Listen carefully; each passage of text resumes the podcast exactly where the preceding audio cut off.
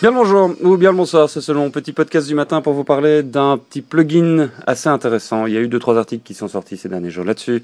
Euh, moi je le teste depuis un gros mois maintenant, ça s'appelle Rapportif. C'est un plugin qui s'installe directement dans votre client Gmail.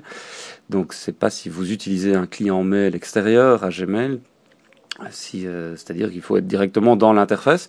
Euh, en gros, ça fait quoi ce plugin? Euh, Ça ajoute dans la colonne de droite, à côté de votre mail, des mails que vous recevez, une nouvelle colonne, la colonne habituellement réservée à la pub. Euh, cette colonne de pub est supprimée et remplacée par une, une, colonne avec toutes les infos concernant votre destinataire, la personne qui vous envoie un mail.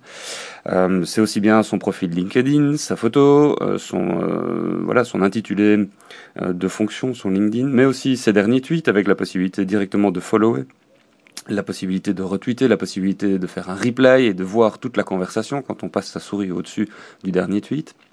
Ça permet aussi de voir les derniers statuts Facebook et d'y répondre. Et ça permet euh, aussi de voir l'ensemble des réseaux sociaux sur lesquels votre correspondant est inscrit et actif, ainsi que son estimation cloud, c'est-à-dire euh, ce, ce, chiffre qui détermine le ah, la, la, grandeur et la qualité du réseau que votre correspondant euh, entretient en ligne sur les réseaux sociaux. Voilà. Je trouve que c'est un petit plugin vachement utile. Euh, ça permet dans, dans votre interface mail d'avoir déjà un aperçu très, euh, très concret de qui vous envoie un mail. sans devoir aller checker sur les différents réseaux, sur, en différentes tables par exemple.